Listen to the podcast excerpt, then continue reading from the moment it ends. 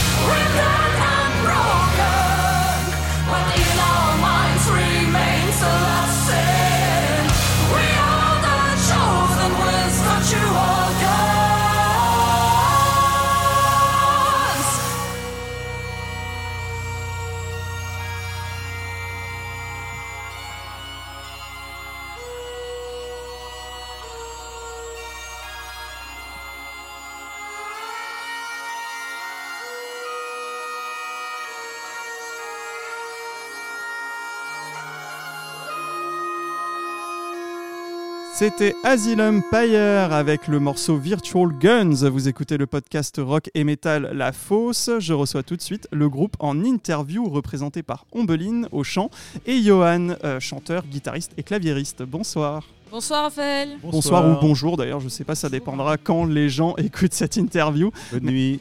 C'est ça, exactement. Ah, ah, bon courage. Merci beaucoup d'avoir fait le déplacement dans cette émission. Euh, on va faire connaissance avec l'univers Design Empire. Vous êtes un groupe de power metal moderne formé vers le milieu des années 2000. Vous avez sorti quatre albums en 2009, 2012, 2015, 2019 et donc le cinquième, euh, Call Me Inhuman, qui arrive le 24 mars. Alors quand je parle d'univers, c'est littéral puisque vous avez créé une histoire qui a commencé sur votre premier album. Alors c'est quoi ce concept que vous développez depuis 2009 Alors cette histoire, elle est, en fait, elle s'est faite euh, inconsciemment au début, et c'est que euh, sur vers justement 2017-2018 qu'on s'est rendu compte que toute cette histoire, elle était cohérente depuis le depuis le début, qu'on racontait quelque chose. Et bah, du coup, on a un peu enfoncé le clou et continué cette histoire jusqu'à créer les personnages euh, qui sont incarnés par les différents membres, euh, membres du groupe. Oui, vous avez tous des petits surnoms, effectivement. Ouais, voilà, des trigrammes qui nous, qui nous définissent, avec aussi des, un petit peu comme des cartes de jeu, des, des armes secrètes, euh, des caractéristiques principales, et de ces personnages qui évoluent dans un monde à mi-chemin entre le réel et l'imaginaire, mais quand même très inspiré à la base du réel vis-à-vis de la l'état de la planète. Alors ça, fait très RPG hein, quand tu dis effectivement euh, euh, on a chacun des statistiques, etc. c'est un, peu comme si vous jouiez un RPG depuis 2009. C'est un peu ça, ouais. D'accord. Alors bah, on va aller un petit peu plus dans, le concept. Euh, tu parlais de planète et d'environnement. Voilà, c'est quoi en gros bah, toute cette histoire? Toute cette histoire, c'est à la base c'est plus sur une, observation du monde et sur un tas de prises de conscience qui datent du début des années 2000, hein, même euh, ça, a commencé, euh, ça a commencé là, les premières répètes. Euh, quelqu'un nous le rappelait tout à l'heure, 2003, il, avait mieux suivi l'histoire que nous. et ça fait Voilà. Et, et au fait, se passe de cette observation de l'état de la, de la planète, de la société, de l'impact que ça peut avoir aussi sur notre esprit, l'éco-anxiété, les différents types de dépression, le mal-être global qu'on peut avoir dans certaines sociétés, qui n'est pas le même dans une société ou dans l'autre selon où on va dans le, dans le monde. Et l'interaction de tout ça dans le monde entier. Et l'idée là qu'on développe de plus en plus, c'est le côté euh, fédérateur et d'aller chercher quelque part les bonnes volontés, celles qui veulent, veulent bien se donner la peine, mais aux quatre coins du monde. Et c'est ce qu'on essaie de faire un petit peu notamment sur Virtual Guns avec ce côté quelques instruments, quelques voix qui viennent euh, d'origine qui sont pas clairement pas françaises mais pour aller chercher euh, des choses euh, au-delà de nos frontières et réunir les fighters, comme on les appelle, euh, à tous les endroits du monde. Alors oui, moi j'avais lu un petit peu la description qui disait que c'était votre concept décrit l'évolution des humanités. Donc déjà, ça je me pose un peu la question en me disant bah, pourquoi des humanités jusqu'en 2062. Alors pourquoi 2062 pourquoi 2062 Parce qu'en 2012 est sorti 50 Years Later. Ah oui, effectivement. Et donc 2012 euh, plus 50. Euh, ah oui, effectivement. Je suis pas très bon en maths, mais celle-là, je l'ai. Et voilà. Euh, et donc, tous vos albums s'inscrivent dans ce même univers, un seul univers dont on parlait. c'est dans un monde pré-apocalyptique ou post post-apocalyptique, un peu les deux, peut-être? Pré, post, apocalyptique, quoi. On, est, ouais, on aime bien dire pré pour, en se disant qu'il y a encore un espoir que l'apocalypse n'arrive pas. Et la petite nuance que j'apporterai à ce que tu dis, mais c'est mmh, vraiment juste plutôt une, une addition à ce que tu, disais, c'est que il y a aussi il y a l'aspect aussi du monde euh, dans nos têtes, on va dire. On a souvent ce parallèle entre euh, ce qu'on ancre euh, le mal fait à la planète et le mal qu'on se fait à soi-même aussi. Et donc parfois il y a certains textes, surtout sur l'album Spirité de Way ou d'autres choses sur le prochain cet album-là, Underneath Earth Skin, qui traitent de choses qui sont à la fois dans nos têtes, dans notre société, vraiment là pour le coup un peu non, j'allais dire occidental, mais c'est, c'est, pas ça du tout, donc dans les différentes sociétés humaines, et l'aspect environnement où on fait ce parallèle parfois entre, bah, sur cette chanson-là, entre euh, les violences faites aux femmes et les violences faites à la planète et les, euh, voilà, D'accord, donc vous, en fait, il y en a qui ont des albums concept. Vous, vous avez une carrière concept. Voilà, c'est quand, même, euh, c'est quand même plutôt pas mal. Et donc cet album-là, Call Me Inhuman, qui, alors, euh, au niveau des chapitres, on va dire de l'histoire, décrit l'union des fighters, que- comme vous les appelez. Euh, les fighters, c'est, j'imagine, l'humanité, les groupes euh, dans l'humanité qui se battent. euh, Ouais, c'est ceux qui veulent bien essayer de se, se bonnes battre. volontés dont les tu parlais, bonnes volontés. D'accord, les voilà. bonnes volontés. Ouais. Ils se battent euh, en reconnaissant leurs propres euh, incohérences aussi et sans remettre la faute forcément sur les autres, Hmm. les grands autres. C'est quoi les grands autres? Voilà, c'est toujours on dit c'est pas moi, c'est les autres. Ah, d'accord. C'est les grands, c'est les décideurs, c'est pas moi, ou alors c'est les petits. c'est- Enfin voilà, et en fait se dire qu'on a tous un rôle à jouer euh, là-dedans. D'accord. Quelles sont, euh, on va parler un petit peu musique après, mais quelles sont vos inspirations pour tout ce projet? Parce qu'en fait, moi je trouve que ça vient vachement de la littérature, enfin ça peut être inspiré de la littérature ou du cinéma. Moi ce qui m'est venu c'est euh, Le Seigneur des Anneaux ou Star Wars par exemple, ces grandes épopées, euh, ces mondes inventés, etc. Est-ce que je suis totalement euh, de la plaque ou- Alors, Peut-être inconsciemment il y a de ça, j'adore le Seigneur des Anneaux. Je sais pas, c'est plus ancré dans une, quand même dans la réalité quoi. Hmm.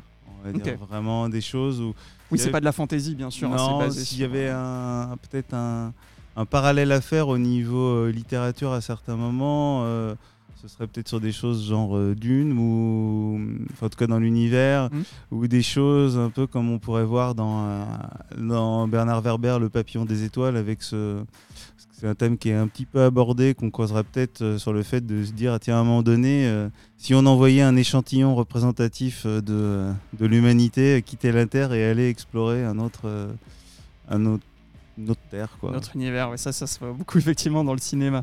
Alors, on a écouté Virtual Guns euh, en tout début d'émission. C'était le premier extrait que vous avez dévoilé de cet album. C'est quoi ces pistolets virtuels dans votre univers?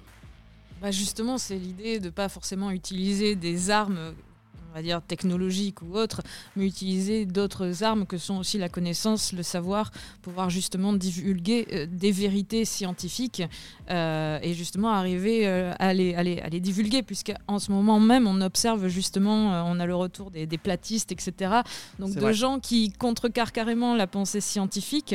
Donc voilà, c'est aussi trouver des moyens de lutter qui ne sont pas que dans des armes de destruction massive. Vous trouvez qu'on régresse en termes de, de science et de connaissances euh, globales? Parce que là, tu parlais des platistes, et on se... enfin, moi je trouve ça fou qu'aujourd'hui, euh, en 2023, il y a encore des gens qui puissent penser que la Terre est plate et qui arrivent à convaincre d'autres gens que la Terre est plate, que la Terre pourrait être plate. Ah, Ouais. Allez, à, il a pas de personnel, euh, à titre personnel, oui, je trouve qu'il y a quand même une euh, régression même de la façon de, penser, dans, le regard critique, euh, dans l'analyse des choses. C'est vrai que les nouvelles technologies ont apporté des choses qui sont très intéressantes, mais elles ont aussi euh, détruit nos capacités de concentration, d'interaction aussi humaine, hein, avec tout ce qu'il peut y avoir de bien autour de ça. Et, et surtout, c'est que cette profusion d'informations, on pensait que ça allait absolument révolutionner l'humanité. On a l'impression plutôt de régresser parce qu'on a envie de cliquer, on a envie du like, on a envie euh, de voir des chatons mignons. Enfin, je parle pas forcément personnellement. C'est le genre de truc qui va vite me saouler. Mais disons qu'on a un accès au divertissement le plus médiocre soit-il. Euh, alors qu'on a aussi une profusion de choses de, de très bonne qualité, sauf que on est dans un schéma où on va peut-être aller vers cette facilité-là, et du coup, en ce sens, il y a vraiment une régression aussi de la façon de, de- de penser. euh, ouais. Ok. Et, et là-dessus, je rajouterais, il y a un effet qui est assez de plus en plus présent. Je sais pas si tu connais le- l'effet Dunning-Kruger, Pas du tout. qui est, euh, on, le voit, on le voit assez bien. C'est une courbe assez simple qui te dit, en gros, si tu connais un petit peu de choses sur un sujet, tu as l'impression d'être un expert. Et plus tu en apprends sur le sujet, plus ta confiance descend et tu te rends compte que tu deviens de plus en plus humble en fait. Ah oui, on dit que les, les scientifiques sont ceux qui doutent le plus. Enfin, les scientifiques en tout cas, les, experts sont ceux qui doutent le plus. Et ouais. aujourd'hui, on se retrouve avec beaucoup de gens parfois qui sont dans le pic de la qui s'appelle the Mount of Stupidity, où tu connais un tout petit peu de choses, tu te dis Ah, je suis un expert et donc je vais à me sentir en droit de m'exprimer sur ce sur ce sujet. Et là où je fais le lien aussi avec l'aspect scientifique, c'est qu'à un moment donné, la science, alors on- faut voir, la limite de la science, c'est là où tu peux apporter des preuves ou pas. Et à un moment donné, ces preuves, tu les, as- tu les fais par rapport à un certain nombre de choses que tu as à ta disposition pour les évaluer. Et aujourd'hui, on ne s'autorise plus, je ne sais pas si dans l'histoire on, on s'y est déjà autorisé, mais on ne s'autorise pas à dire je ne sais pas. C'est vrai. C'est vrai qu'il faut, euh, il faut savoir effectivement. Ouais. ouais. Et à ce niveau-là, il y a une vraie régression, je pense.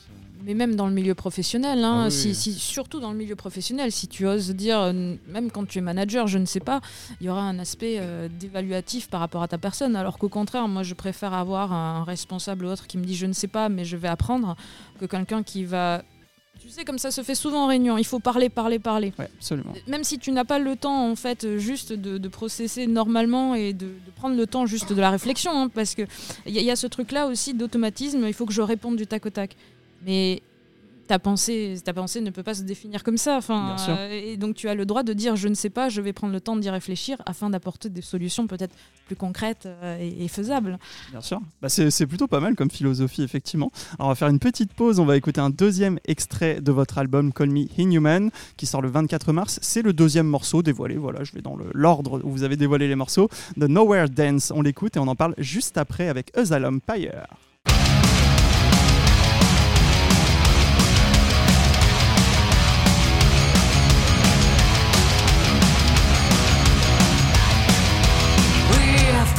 Been to the greatest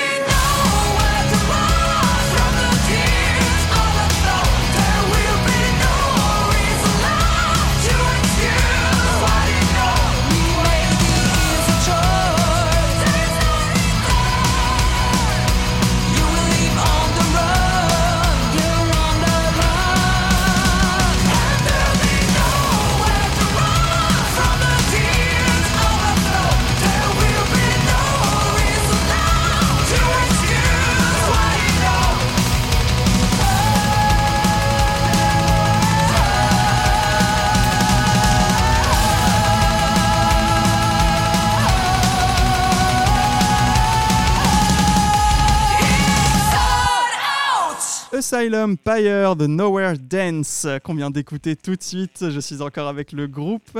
Euh, de quoi il parle ce morceau Dans tout le concept qu'on a parlé tout- dont on a parlé tout à l'heure? Il parle de, bah, de danser sur les ruines, en fait, euh, de ce qu'on a laissé du monde. quoi. Ah oui, d'accord, c'est quand même assez, assez fort, assez sombre. ouais. Alors, tu parlais d'espoir tout à l'heure, là, visiblement, il n'y en a plus. Ouais, bah, en tout cas, c'est un risque. C'est un vrai risque avéré. Et donc, c'est beaucoup ça et quelque chose qui, qui peut être amené par le, le fait que parfois on s'axe un peu sur, trop sur le superflu. Et là, il y a quelques clins d'œil aux réseaux sociaux, dans les likes, les trucs comme ça. Ah bah c'est exactement ce dont on parlait tout à l'heure, ça, fait, ça fait le lien. Euh, Alors j'ai lu dans, dans des interviews que Johan, tu écris, composes majoritairement la musique du groupe, mais que tu voulais ouvrir au reste du groupe justement. Ça c'était il y a quelques, c'était pour le dernier album, je crois, sorti en 2019, euh, Number 4. Est-ce que tu as réussi à ouvrir la composition et l'écriture au reste du groupe? Pas encore, mais Ah. alors oui et non, je dis, je, je, caricature. Donc là, d'ailleurs, on va commencer le sixième, donc euh, je lance un appel public à tous les membres du groupe. Vous perdez pas de temps en tout Euh, cas, parce voilà. que dans les interviews de, de l'album Number 4 qui venait de sortir, vous écriviez déjà le Ouais, suivant. ouais. Et euh, donc d'ailleurs, Oui, c'est- est-ce que parfois, parfois c'est bizarre de, me- de, de, de parler de l'album du cinquième parce que des fois on se projette un peu trop dans le futur, mais bon. Euh, ouais, pour, pour là, ce qui s'est passé, c'est que un peu comme avant, à chaque fois les morceaux, il y a une première base qui arrive et à chaque fois on construit ensemble dessus. Là, euh, ça a été encore plus le cas là, et avec la volonté à certains moments euh, de dire tiens, sur ce passage-là, allez, je vais laisser que le riff ou la grille d'accord. Vas-y, exprime-toi. Débrouillez-vous avec ça. Et voilà, et construisez par-dessus ça, et on a fait ça plusieurs fois euh, sur, des, sur des couplets, notamment les couplets de Nowhere Dance qu'on a co-construit avec, euh, avec Oxy, et qu'on a vraiment. Oxy euh, c'est Omblin, hein, du ouais, coup j'ai pas dit tous les, ouais. tous les pseudos. ouais. ouais. Et euh, ça a été assez amusant d'ailleurs, mais c'est vraiment été une. Il y avait que les accords, que la musique, et on a co-construit le- le- les couplets. C'était assez marrant à faire. Et donc en ça, ouais, ça ouvre un petit peu. euh, voilà, y pour le moment, il n'y a pas eu de proposition. Tiens, voici un riff, voici un nouveau morceau, mais euh, Faut le temps que ce ça... sera avec plaisir. Il ne désespère pas. Tu vois, on parlait d'espoir tout à l'heure. Il en a Exactement, ouais. encore. Bah, heureusement, heureusement. Et euh, ça se fait comme ça. Et puis des passages à certains moments, tiens, il y avait tel riff qui a été proposé, euh, on l'a mis à cet endroit-là, on l'a développé un peu plus, ou des riffs de batterie, trucs comme ça, ou une suggestion aussi euh, dans des arrangements, dans des quelques lignes mélodiques, voilà. Donc, euh, Heureusement que ça reste un petit peu ouvert. bah Alors, ouais, ouais, ça- Alors sur la pochette de votre album précédent, donc sorti en 2019, Number 4, dont, dont- dont je parlais tout à l'heure, on te voyait Ombeline avec un masque à gaz en mode donc euh, mode monde post-apocalyptique où on ne peut plus respirer l'air ambiant. C'était en 2019 et c'était un peu prémonitoire. C'était tout à fait prémonitoire. Voilà, donc euh, là, pour cette euh, pochette-là, nous avons une femme qui mange un cœur. Bah, J'espère Je que vous ça va laisse, pas l'être. Je vous laisse donc sur cette euh, considération. hein. On a vu que la farine de grillon allait être euh, incorporée dans le pain et autres euh, substituts. Donc, euh, qui sait Qui, Qui sait sait, effectivement. Bon, un cœur humain, je sais pas. Mais... Non, Alors- du cannibalisme peut-être. Non, ça. mais euh, blague à part, euh, oui, effectivement, il y avait ce côté-là où on avait représenté l'image façon top modèle avec un côté assez. Un peu. Chanel, enfin, j'avais lu, Exactement. tu- vois que tu as Je me suis bien renseigné, je me travaillé suis cette renseigné. interview. Je te félicite. Félicitations. ouais. Et donc, du coup, on continue un petit peu de, de- de creuser cette thématique-là. Euh, comme cela ne t'aura pas échappé, probablement. Il y a toujours des figures féminines sur chacune des Ouais, pochettes. absolument. Donc, tu as une allégorie aussi euh, vis-à-vis de Gaïa, mère nature, etc. De Mhm. la femme. Et comme disait tout à l'heure Johan, c'est aussi des fois le traitement humain que, que l'on inflige à ses pairs. euh, voilà. Et, euh, donc, Vaste on- sujet. Vaste sujet, effectivement. Et donc, on a continué avec cette pochette qui a été euh, réalisée par Mickey euh, Mithridart. euh, à creuser un petit peu ce sujet avec des petits détails voilà, disséminés ci et là. Elle est très belle la pochette d'ailleurs effectivement. Ma question c'était voilà est-ce que le Covid donc en fait entre 2019 vous sortez l'album et bah, les deux ans de confinement qui, a passé qui ont passé derrière est-ce que ça ça s'est intégré dans l'écriture de cet album? Parce que du coup on parle de monde post-apocalyptique, de confinement, de gouvernement qui, qui cloître les populations chez eux. Enfin voilà est-ce que ça a joué d'une certaine manière Peut-être pas. Je sais pas, pour moi, c'est- On est dans une continuité en fait. Oui, De... donc ça n'a pas forcément. En tout cas, enfin, je sais pas, Ouais. tu. Hum, Parce que tu avais déjà des textes qui étaient écrits.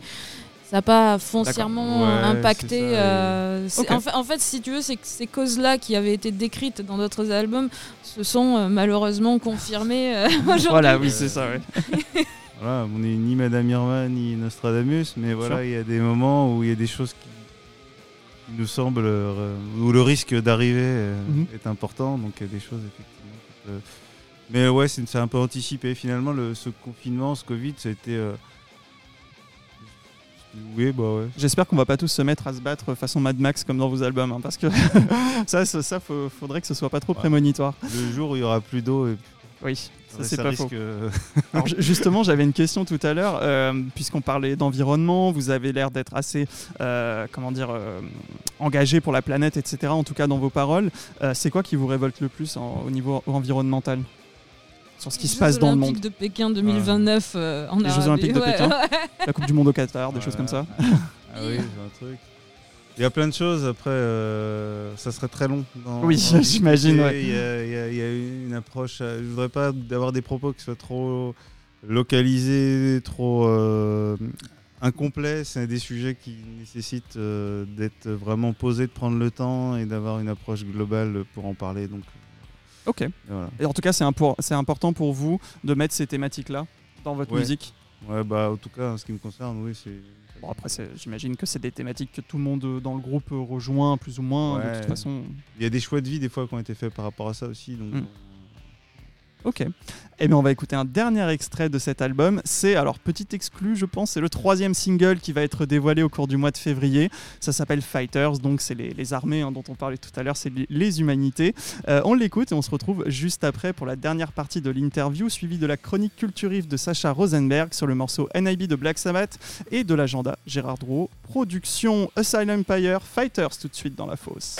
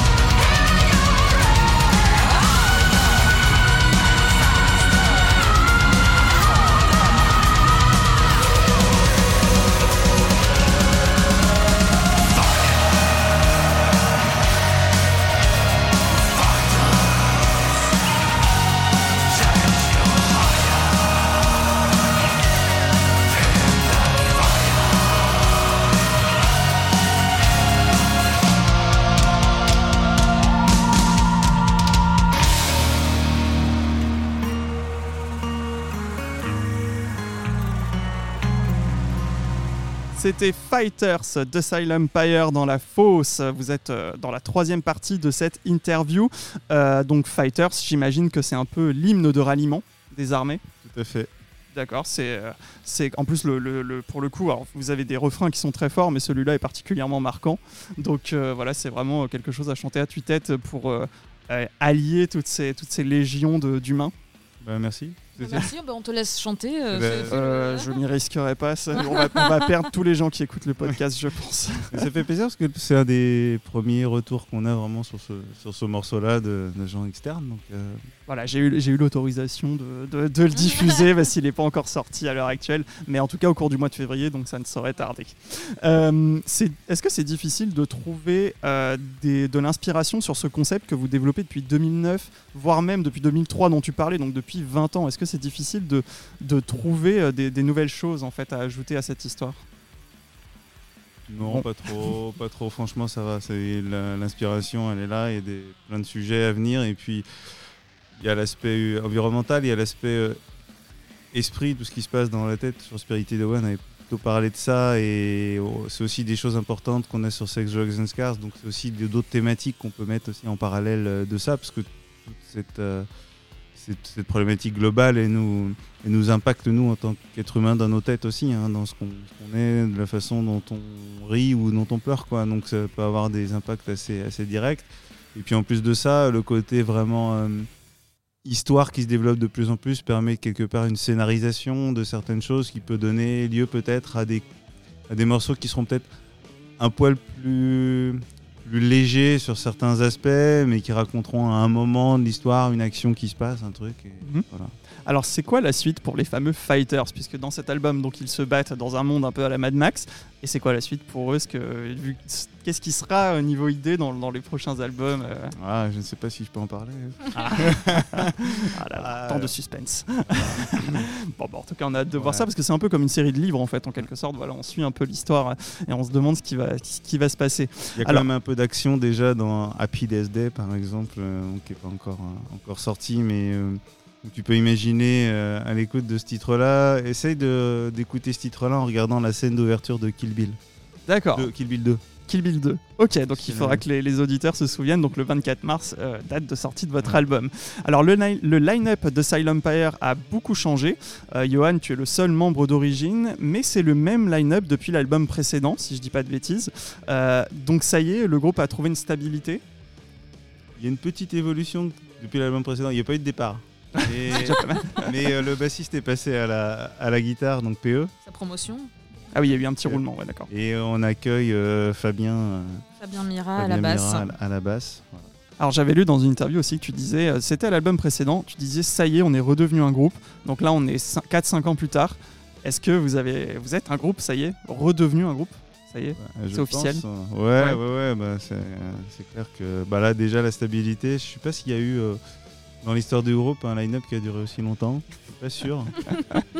euh, depuis 5 ans, bientôt, à l'été, ça fera 5 ans.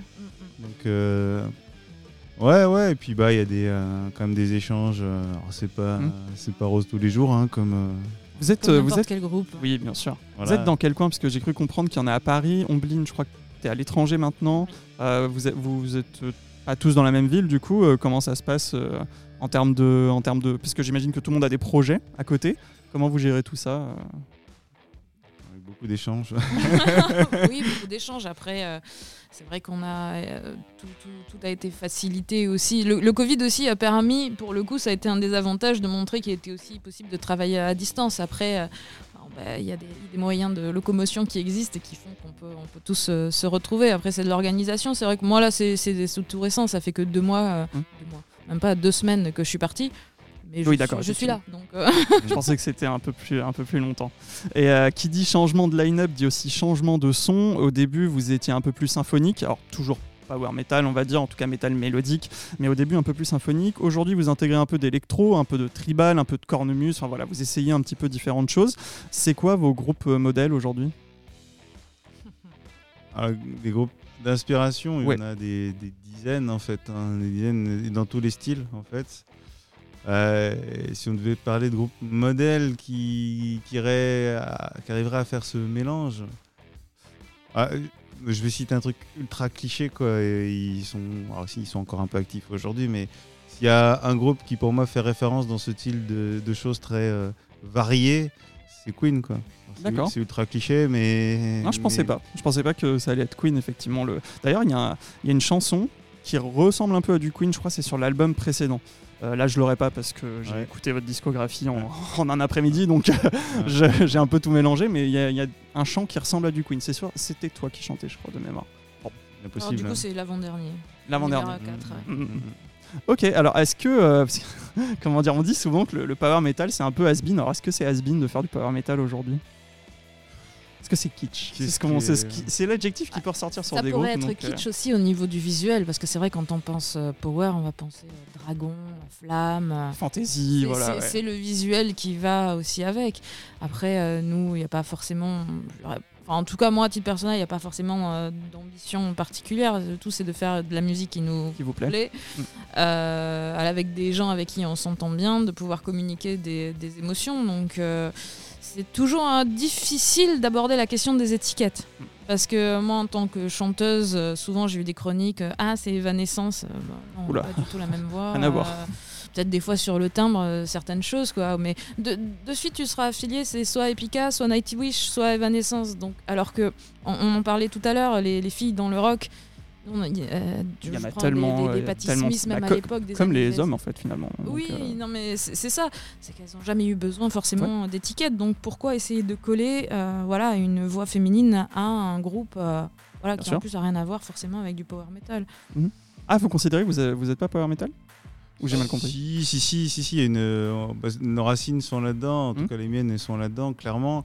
Après, tout ce qui est kitsch, vintage, machin, ça, ça me dépasse euh, complètement. Et puis, moi, c'est un peu comme les gens qui vont te dire qu'il faut regarder que Arte et qui vont regarder, euh, et qui vont regarder euh, la énième rediffusion de la 7ème compagnie. Et j'adore la 7ème compagnie, mais si tu veux, euh, voilà, euh, faut- tu peux aussi bien regarder Arte et la 7ème compagnie. Tu peux. euh, voilà, il y a des gens, je connais, qui ont presque honte de dire qu'ils aiment le power metal ou des trucs. Alors qu'il y a des très bons trucs aujourd'hui, notamment Voilà. Orden Hogan. J'adore Orden Hogan. Ordonogan c'est- fait des trucs. euh, Et parmi les anciens, Blind Guardian qui est toujours au top, je trouve. Donc, euh, voilà. D'ailleurs, vous avez tourné avec Demons and Wizards, qui du coup est l'autre groupe du chanteur de. Ouais. était l'autre groupe du chanteur de Blind Guardian. On est ouvert sur Ordonogan euh, en octobre. Ah bah voilà, Ouais. bah, tout, tout, tout, se, tout se rassemble, voilà, tout est lié. Voilà, donc, c'est- après, nous, on essaye d'apporter quelques touches un petit peu euh, moins épiques, chevaleresques. Et des fois, c'est bizarre parce que tu entends des gens critiquer ce côté euh, épique, chevaleresque, et en même temps, tu as tout le monde qui regarde euh, Le Seigneur des Anneaux euh, et, et Game of Thrones. Alors, oui, à un moment donné, il faut être cohérent. là. Voilà, il faut aimer le power metal si vous aimez Game of Thrones et le Seigneur des Anneaux. Alors on va écouter, on va parler de vos concerts à venir.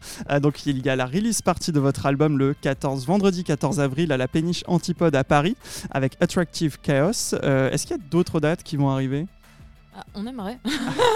Ah. Non, non, non, il y a d'autres il y a, il y a d'autres choses qui sont en prévision euh, plutôt pour, euh, pour l'automne. D'accord. Donc euh, France, euh, peut-être Europe, euh, Paris ou pas? Ah, bah, il y a des choses.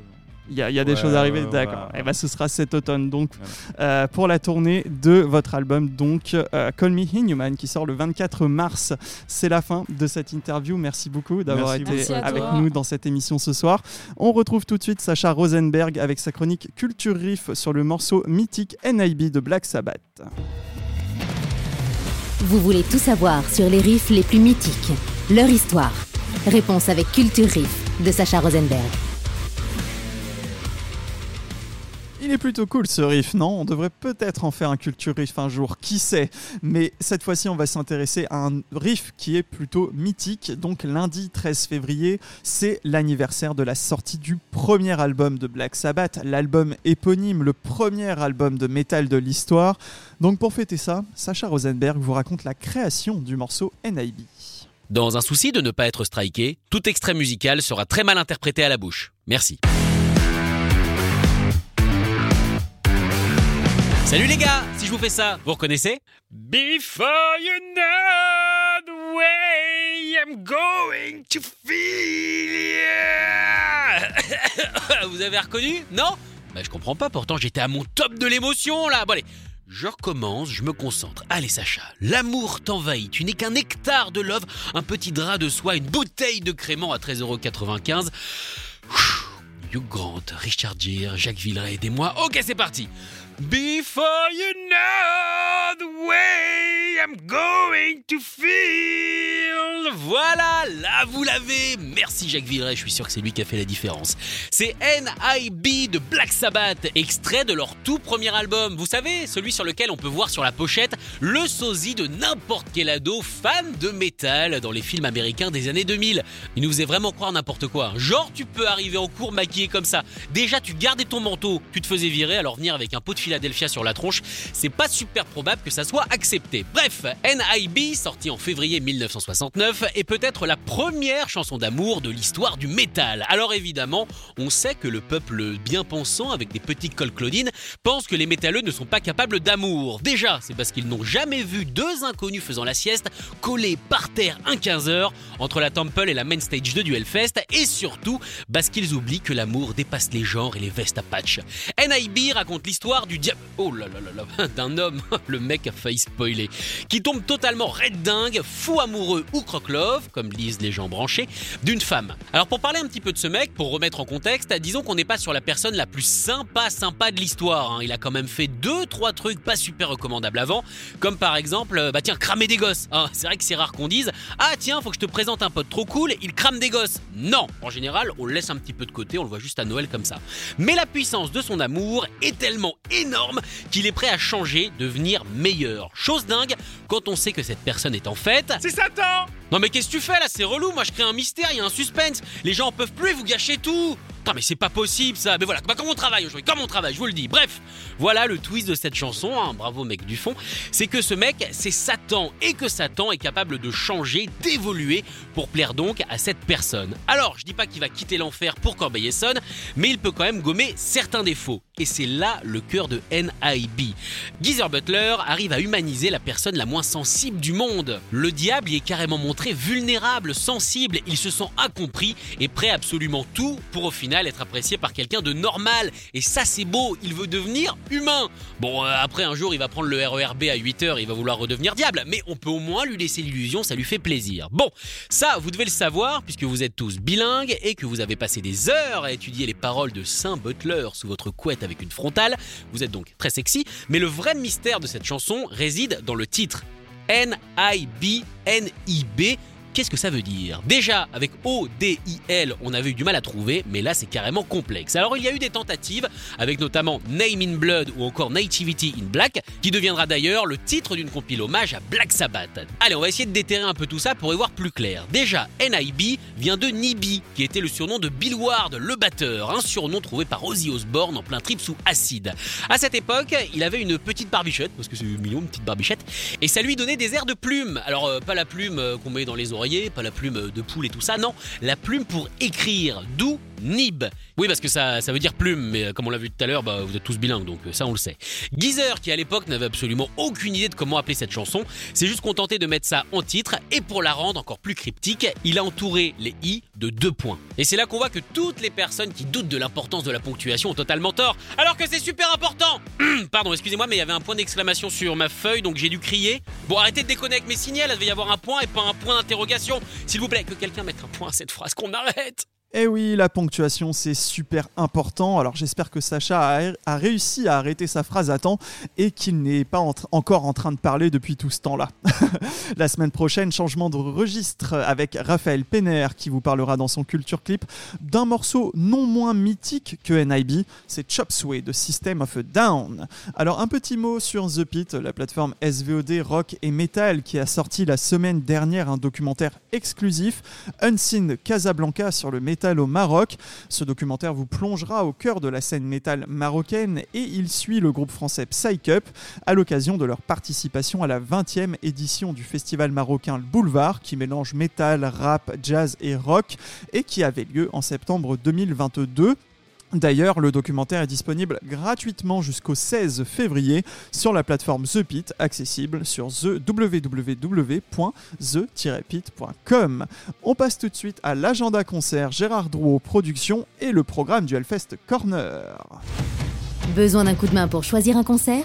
Ça tombe bien, c'est l'heure de l'agenda Gérard Drouot Productions. Si vous êtes fan de Dire Straits et de Mark Knopfler, le cover band The Dire Straits Experience a annoncé une grosse tournée française cet automne à partir de novembre. Ils passeront par Longness, Reims, Amiens, Le Havre, Laval, Brest et j'en passe. Il y aura également deux Olympias à Paris et à noter la présence du saxophoniste Chris White qui a accompagné les tournées de Dire Straits dès 1986. La prévente est ouverte depuis ce matin, jeudi 9 février à 10h. Rendez-vous sur gdp.fr. En métal symphonique, Taria, la première chanteuse de Nightwish, passe euh, au Transborder à côté de Lyon le 9 février ce soir et à l'espace Julien à Marseille le 12 février. Megadeth, le groupe de thrash metal mené par Dave Mustaine, vient d'annoncer une tournée européenne cet été. Le groupe passera par l'Olympia de Paris mardi 22 août et les places sont déjà en vente. Rendez-vous sur gdp.fr également. Du côté du Hellfest Corner, à l'occasion du lancement de la toute première série théâtrale, la troupe des Fourberies de Copains et l'équipe du Hellfest Corner vous offrent des places pour voir le premier épisode de cette série théâtrale. Rendez-vous le vendredi euh, 10 février à 20h pour un grand quiz sur le thème série et métal et tenter de gagner votre place. Le lendemain, samedi 11 février, le groupe de métal alternatif Monkin fait sa release party au Hellfest Corner à partir de 19h. Les membres seront présents pour vous rencontrer avec des CD, des t-shirts et d'autres goodies. Enfin, dimanche dès 15h30, après le brunch que vous pouvez réserver sur le site du Hellfest Corner, il y aura trois blind tests métal des années 80, 90 et 2000. À chaque blind test, le vainqueur gagne un mètre de shot. Alors, on est dimanche après-midi, ça va être beau. hein. Il va falloir venir à plusieurs pour encaisser ça. Et euh, celui qui remporte le plus de points sur les trois blind tests gagne un t-shirt qu'il aura le droit de choisir à la boutique du Hellfest Corner. Voilà, c'est la fin de cette émission. Vous retrouvez les podcasts comme d'habitude sur Spotify, YouTube, Deezer, Samsung Podcast, Apple Podcast, the-pit.com et j'en passe. Vous cherchez la fosse saison 2. On se retrouve jeudi prochain, le 16 février, avec normalement, si tout va bien, The Old Dead Tree en interview. C'est un groupe de métal gothique, doom, prog, avec des touches de death metal. Voilà, c'est un peu difficile de les classer. Euh, un groupe actif surtout entre 1997 et 2009, mais qui a annoncé son retour il y a quelques années. Et ils joueront d'ailleurs au Hellfest cette année. Et ils passeront au Trabendo à Paris ce samedi 11 février en première partie de Clone. Et donc normalement je vais devoir pouvoir les interviewer. Voilà, on croise les doigts. Euh, ben voilà, euh, je suis arrivé à la fin de cette émission. Moi je vous dis euh, à la semaine prochaine dans la fosse et je vous souhaite une bonne soirée et un bon week-end. Merci d'avoir écouté La Fosse. Retrouvez tous les podcasts sur Spotify, YouTube, Deezer et ThePit.com.